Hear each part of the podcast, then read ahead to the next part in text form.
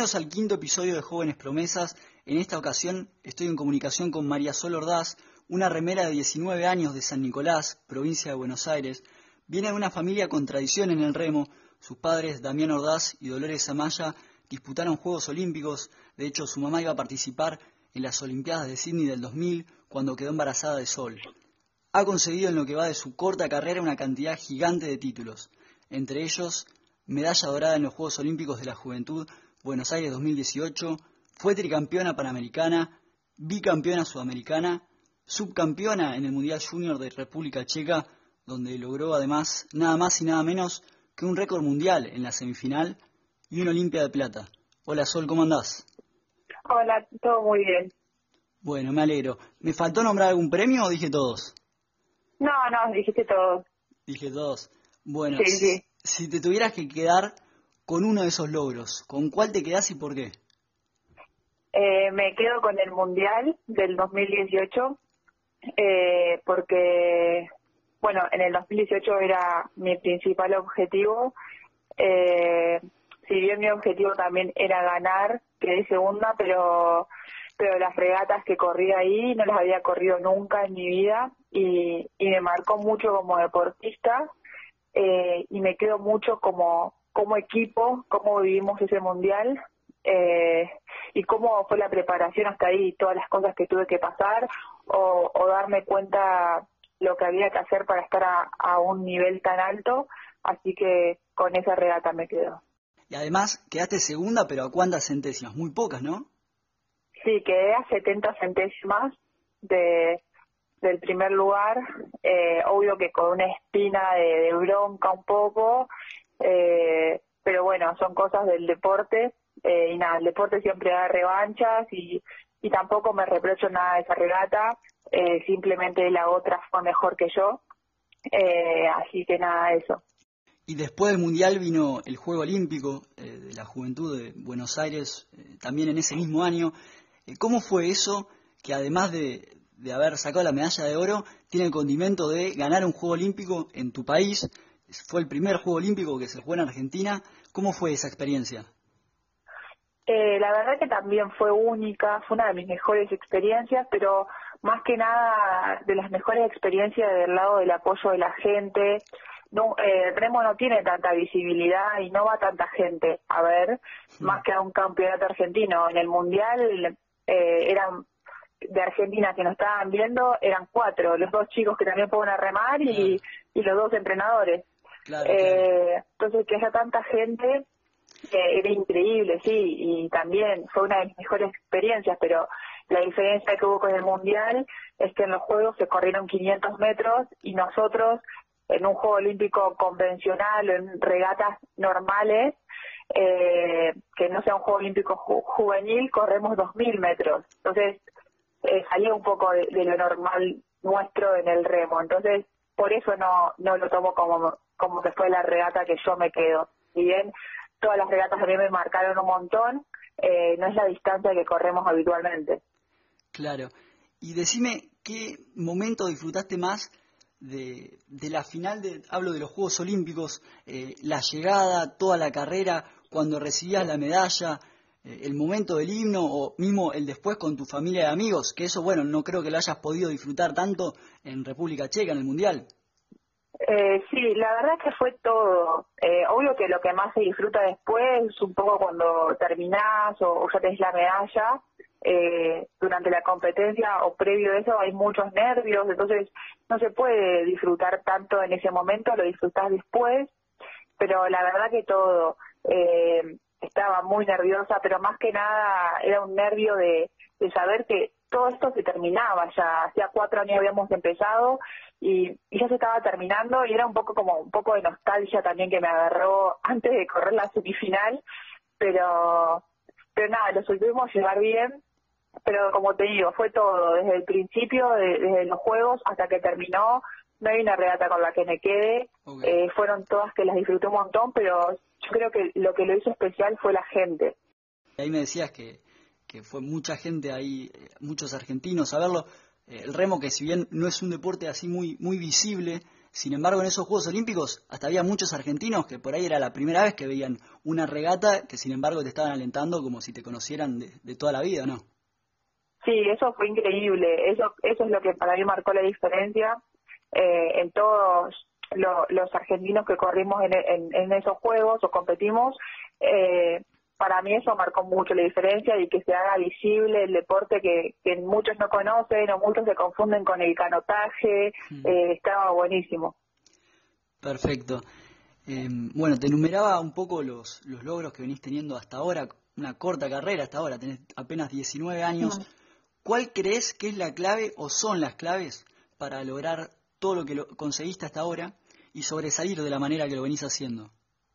Eh, bueno, primero que nada, eh, tener un buen equipo que, tenga una planificación. Eh, después, confiar en ese equipo que tenés eh, y confiar en vos mismo y estar convencido de por qué estás ahí. yo de los años que estoy en la selección, hasta el 2018 no había tenido un equipo bueno o, o formado porque los juniors hasta ese momento éramos un poco eh, no nos daban mucha bola o, no teníamos un entrenador físico, eh, pero yo al mismo tiempo estaba con los chicos del 2018, que sí hay una planificación, y, y recién en el 2018 cuando se redujo el equipo que ya estaba definido, eh, nuestro entrenador planificó para mí perfecto, tenía la, la exigencia que había que tener, eh, y nada, eh, fue todo un apoyo de todas partes, de, de Linar, de la Asociación de Remo, eh, todo se dio para que ese año salga perfecto, digamos, eh, y creo que eso es un poco la confianza, tener un equipo, eh, nada, y también poder llevarse bien con ese equipo. Perfecto. Me imagino que también debes tener un grado de competitividad altísimo para, habiendo ganado tanto, seguir yendo por más, ¿no? Sí, obvio. Yo creo que todo deportista eh, tiene tiene eso de, de deportista de alto rendimiento, de eso de querer ganar. Eh, no nos gusta perder a nada, así que sí. Perfecto. Bueno, como decía en la introducción, venís de una familia muy vinculada al remo. ¿A qué edad empezaste a remar y en qué club? Empecé a remar a los 13 años en el club de regata San Nicolás. ¿Probaste algún otro deporte de chica o siempre hiciste remo? No, no, sí, es, un montón de deportes, hockey, natación, optimismo, sí, pasé por todos. ¿Qué fue lo que más te atrajo del remo? Eh, eh, primero que lo que a mí no me atraía, porque antes no quería saber nada, es que eran todos hombres. Entonces ah. lo que primero me atrajo era que empezaba con una amiga. Y, y después un poco esto de, de competir, de, y el ambiente es muy lindo, eh, y después, a medida que vas entrenando y vas conociendo un poco más, es esto de superarte todos los días, porque competís contra vos mismo, en fin. Así que eso. Perfecto. ¿A qué edad disputaste tu primer torneo? Bueno, mi primer regata fue ese mismo año que, que empecé a remar, pero bueno, es una como una escuela, digamos, de remo. Es un nivel muy muy, muy bajo cuando recién arrancás. ¿Ya te dabas cuenta a esa altura de que tenías condiciones? Eh, ¿Te lo hacían saber tus entrenadores o mismo tus padres? Eh, sí me lo hacían saber gente del remo, pero yo no tenía ni idea, o sea, recién arrancaba, no sabía ni lo que era el deporte, así que eh, solo me lo decían, pero yo no, no sabía. ¿Y cómo es el diálogo con tus papás eh, con respecto al remo? ¿Son de darte consejos, indicaciones? ¿Hablan con tus entrenadores o prefieren no meterse mucho? Eh, bueno, yo tengo solo relación con mi mamá, así que, o yo vivo con ella, con mi papá no tengo contacto, así que te puedo decir lo que lo que vivo del lado de ella. Eh, sí, o sea, eh, siempre me súper apoya en todo eh, y también me da consejos de cosas que ella ha vivido, pero trata, no se meten en, en, en temas de, entrenado, de entrenamientos o con el entrenador porque sabe que también es mi lugar y eh, no tampoco es el lugar de ella meterse con el entrenador. Claro, claro. Em, quiero saber cómo hiciste con el colegio cuando ya empezaste a viajar y a entrenar eh, bastante. Eh, bueno, hasta quinto año lo hice presencial, normal, Eh, y en sexto año, cuando empezaron el año de los Juegos Olímpicos, lo tuve que hacer virtual. Eh, era un, un programa que nos ofreció Elenar eh, hacerlo a distancia, así que lo terminé a distancia, súper, o sea, es, está súper bueno porque vos te acomodás los horarios, lo que, lo que tienes que, bueno, tenés clases virtuales, si no, ellos tienen el material y estudiás, y eso también está un poco, tipo, está bueno porque estudias cuando vos tenés el tiempo. Te podés ordenar vos en base a tus, tus entrenamientos y, horarios. Claro. Me contabas un poco eh, unos minutos atrás el campeonato que más disfrutaste fue el, Mundial de República Checa. Hablabas un poco de la diferencia entre eh, los 2.000 metros que fueron en República Checa, si no me equivoco, y después los 500 en los Olímpicos. En ambos casos competiste en single school, que quiere decir que hay un remero por bote. ¿En qué modalidad y en qué distancia te sentís más cómoda? Eh, en la modalidad en el single, o sea, cuando yo estoy sola. Y en esa me siento más cómoda y en distancia son muy diferentes, pero pero en la de 2000, sí. Y modalidad me dijiste eh, sola, preferís, eh, ¿a qué se debe? ¿Por qué? Eh, no sé, creo que también desde muy chica remo el single y me cuesta mucho adaptarme a botes conjuntos, si bien los remo porque la selección ahora mayor los tengo que remar o para competir en sudamericanos, no tengo problema de, subirme y remarlos, pero yo me siento cómoda en el single porque yo estoy yo sola, eh, tengo un poco eso de la autoexigencia de que si va mal el bote en el single, listo, soy yo sola y Hmm. Y, veo qué es lo que puedo hacer en, un doble, en un cuadro, que yo no puedo controlar eso. Eh, si bien eh, somos todas parte del, bote y, y, si va mal es porque todas estamos haciendo algo para que vaya mal, eh, yo no puedo estar en la cabeza de la otra persona hmm. pensando qué es lo que está haciendo o cosas así. Así que sí, prefiero el single siempre. No depende de otra y otra no depende de vos. Exacto, sí, sí, sí. Al deportista por lo general se lo ve más que nada cuando compite, sin embargo todo el trabajo diario en los entrenamientos suele ser el más duro y el que menos se ve. ¿Cómo era un día normal tuyo de entrenamiento previo a la pandemia, desde que te levantabas hasta que te ibas a dormir? Eh, bueno, entrenábamos de lunes a lunes, eh, teníamos... ¿Sin descanso? ¿Sin día de eh, descanso? Sí, sin día de descanso. Eh, teníamos cinco días que eran doble turno o cuatro, depende de la semana si eran de carga o de descarga, y después teníamos tres o dos días que teníamos la tarde libre nada más, pero a la mañana entrenábamos, eh, y bueno, y después un día así de doble turno, nos levantábamos a las seis, seis y media de la mañana para estar a las siete y media en el agua, eh, remábamos más o menos, te lleva dos horas. Para, para, eh, siete y media de la mañana, eh, ya en el agua, sea invierno, verano. Sí, sí. Sí. Eh, bueno, más o menos en el agua no más de dos horas nunca. casi, siempre son dos horas, que lo máximo que remamos que ya son 20 igual, Sí, que son 20 kilómetros, más o menos.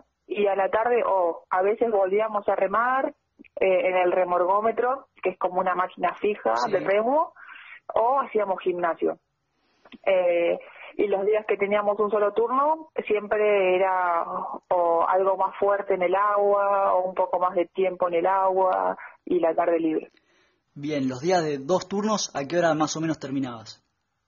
Eh, y terminábamos a las a las 7 de la tarde, más o menos. ¿Siete y media de la mañana hasta 7 de la tarde? Claro, pero sí, o sea, volvíamos al hotel a almorzar. Eh, sí. Perfecto. Bueno, eh, a fin de julio del año pasado anunciaste mediante una publicación en tu Instagram que dejabas, de, que dejabas de remar, perdón, que te tomabas mm. un tiempo, diste varias razones, ahora te voy a estar preguntando sobre esas razones, pero antes quisiera saber cuánto duró ese parate y qué hiciste durante ese tiempo. Eh, duró eh, hasta octubre, no, hasta fines de septiembre, eh, porque yo ya me había comprometido con el club que estaba remando, que iba a correr el campeonato argentino, así que sabía que iba a volver para ese, para ese entonces. No sabía si iba a volver a la selección, pero sí a remar. Estuviste sí, dos meses y medio más o menos, afuera, dos sí, meses. Más, sí, más o menos. Y, y nada, hacía gimnasio, pero libre. O sea, iba a un lugar que me da una planificación, pero sin ningún objetivo de, de nada, de remar, de volver a remar. Ah. Sino solo porque a mí me gusta entrenar. Para eso. mantenerte también. Exacto, sí, sí. Ok, entonces no dejaste de entrenar por completo, sí, era un poco para mantenerte y porque a vos te gustaba. Eh, Sí. Dos cosas te quiero preguntar. La primera es, ¿en qué pensabas durante ese tiempo sin remar? Eh, al principio lo necesité. Eh, o sea, era como un alivio, como. O sea, me replanteaba por qué estaba remando un poco. Eh, o por, por qué había seguido hasta, hasta ese momento. Eh, porque lo necesitaba y cuando volví a remar eh, era como un poco que, que yo me sentía como en mi casa remando también, no, no era que no lo extrañaba. Cuando volví a remar dije, ah, sí, lo extrañé, eh, pero, pero para mí fue necesario ese, tiempo que me tomé porque un poco estaba, si bien no estaba ese año en la selección, porque decidí no estar, eh, estaba remando en, un- en- el club, pero tampoco me, me, me sentía cómoda remando a ese nivel, como no, no sentía que estaba disfrutando solo remar para el club. O sea, yo un poco pienso, si yo no remo para la selección, no sé si me solo me, me tiraría a remar para un club nada más. Sí. ¿En algún momento pensaste en no volver a remar? Eh, sí, al principio cuando dejé sí, porque era me sentía tan bien sin el remo que dije, ¿para qué voy a volver? Y a medida que iban pasando el tiempo eh, y cuando volví a remar fue un poco como, sí, quiero esto, o sea, o, o, o también ponerme a pensar en objetivos que en ese momento cuando dejé eh, no, no, no tenía la cabeza como para pensar en objetivos. Claro. Em, ahora sí quiero meterme más en lo que fueron los motivos por los cuales decidiste tomarte un tiempo. En esa publicación que hiciste el 26 de julio de 2019, a menos de un año de lo que había sido tu consagración en los Juegos Olímpicos de la Juventud, Mm.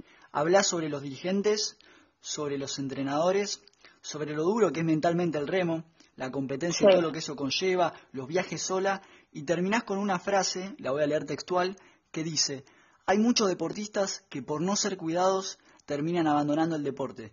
No me gustaría hacer otra más. Básicamente hablas de una falta de contención hacia el atleta por parte de varios sectores, ¿es así? Sí, sí, sí.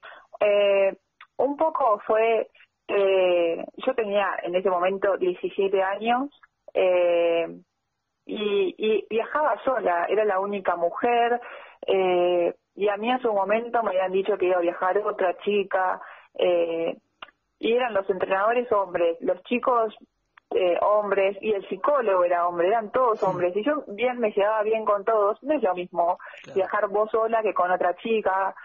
Eh, bueno, un poco fue eso que lo, lo, lo sufrí bastante hasta que me, me acostumbré y, y, y entré en el juego, pero lo, sufrí bastante.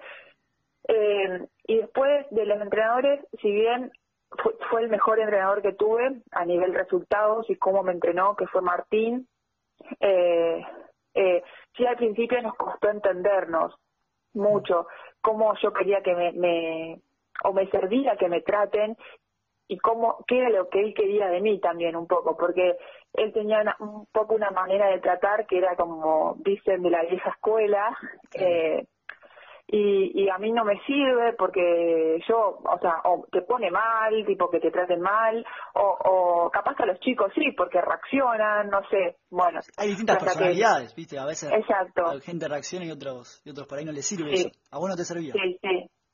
Claro, entonces, bueno, hasta que pasó un tiempo que nos pudimos entender eh, y hablar y, y nada, y saber que, que esto era porque también yo entender que yo estaba ahí porque yo quería, nadie me estaba obligando y Martín también entender que a él le convenía un poco eh, tratarme de la forma que a mí me, que, que yo quería.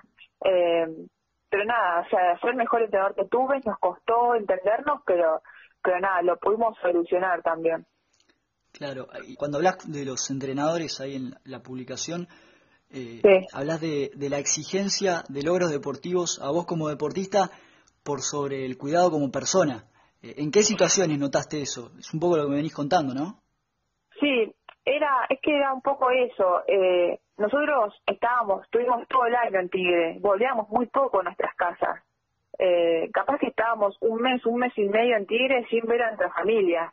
Mm. Eh, y, y un poco como que nos trataban, no sé bien, porque eso, viste, como que pasan por cada entrenador como un poco como máquinas, como que no podíamos tener un día malo. Eh, porque si era un día malo, era un día perdido. Y yo creo que hay muchos días que son malos entrenando, no pueden ser todos buenos. Eh, y de ese malo hay que sacarlo bueno. Eh, pero yo creo que fue un poco eso, del, del, de ser como un poco máquinas eh, y estar viviendo todo el tiempo allá. Eh, eso fue más más sobre el mundial. Después del mundial de los juegos no tanto porque el entrenamiento era mucho más flexible y mucho más tranquilo, digamos, porque la distancia era diferente, pero pero sí fue eso. Claro.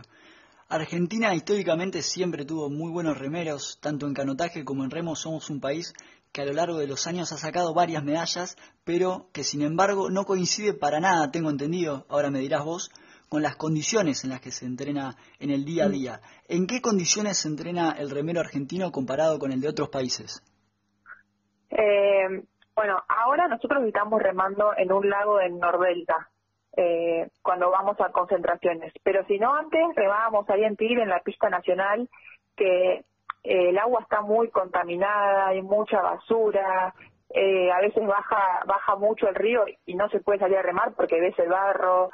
Eh, muchos chicos se han enfermado por remar ahí, la piel se te mancha cuando te salpica el agua. Eh, es, es, esa pista es un desastre. Eh, y sí, a diferencia de, de otros países, otros países remanen, no todos, pero la mayoría en, en pistas que son artificiales, o sea, es una pileta más básicamente en lo que reman, que, que todo, todo el año tienen buenas condiciones para remar, o otros países que no tienen pistas artificiales, pero sí tienen lagos que están aptos para remar. Eh, nosotros ahí en Nordelta, dentro de todo, estamos bien. lo única, eh, lo único que te perjudica, pero, pero bueno, hay que sacarle el lado bueno es que es muy ancho, entonces hay, hay veces que hay mucho viento y hay muchas olas para remar, pero bueno, vos en una competencia tampoco decidís dónde vas a remar. Hay días que hay olas y hay que remar igual. Así que en Nordelta estamos bien dentro de todo. Ok. Dado todo lo que decís, ¿qué es entonces lo que hace que el remo argentino siga compitiendo cabeza a cabeza con las potencias mundiales y saque medallas como es tu caso? Eh, qué difícil. Yo creo que es un poco la... Pero un poco me parece que en general, como la ciencia del, del argentino, de siempre ir por más o querer siempre ganar, eh, y como que no quedarse con lo que con lo que tengo. Eh, y bueno también somos un equipo muy grande de remo eh, sobre todo los hombres son muchos entonces siempre hay gente y gente con con mucha proyección en mujeres somos un poco menos pero pero bueno hay también y, y no se quedan atrás tampoco de los hombres un poco que el remero argentino tiene que remar en todos los sentidos, en el literal y en el figurado. Eh, Exacto, sí, sí. Sí, también eh, en esta publicación que hiciste pusiste mucho énfasis en la importancia de tener un psicólogo o psicóloga deportiva, como es tu caso. Ah. ¿Cuánto te ayudó tu psicóloga y qué tan importante es para vos la psicología en el deporte? Eh, yo creo que me, me, me salvó el 2018. me ayudó mucho a transitarlo. Yo eh, trabajo con ella desde el 2017, ¿Cómo pero se? Eh, Malena Ciale de MIDI. Eh, eh, no, ella me ayudó mucho eh, en todo, en, en hasta hablar con los entrenadores para ver cómo cómo yo quería que me traten, porque no no lo hacían. Eh, no, sí, un montón. Eh, para mí es súper importante. Eh, si bien ella solo, yo hacía o sea, sesiones por por Skype, porque ella vivía en Rosario y yo estaba en Buenos Aires, eh, ella no me acompañaba a los viajes, pero era súper importante, sí. Perfecto. Eh, vayamos un poco a la actualidad. Eh, ¿Cómo estás llevando esta cuarentena? ¿Estás pudiendo entrenar? Eh, sí, hace un mes, un mes y medio que ya pudimos volver a remar, por lo menos yo que estoy en San Nicolás. eh, pudimos volver a remar, pero el, el, otro tiempo que estuvimos en cuarentena tuvimos que, que hacer remolgómetro en nuestras casas. Eh, sí, sí, sí. Y los otros chicos de la selección, creo que la asociación de remos les facilitó uno a cada uno.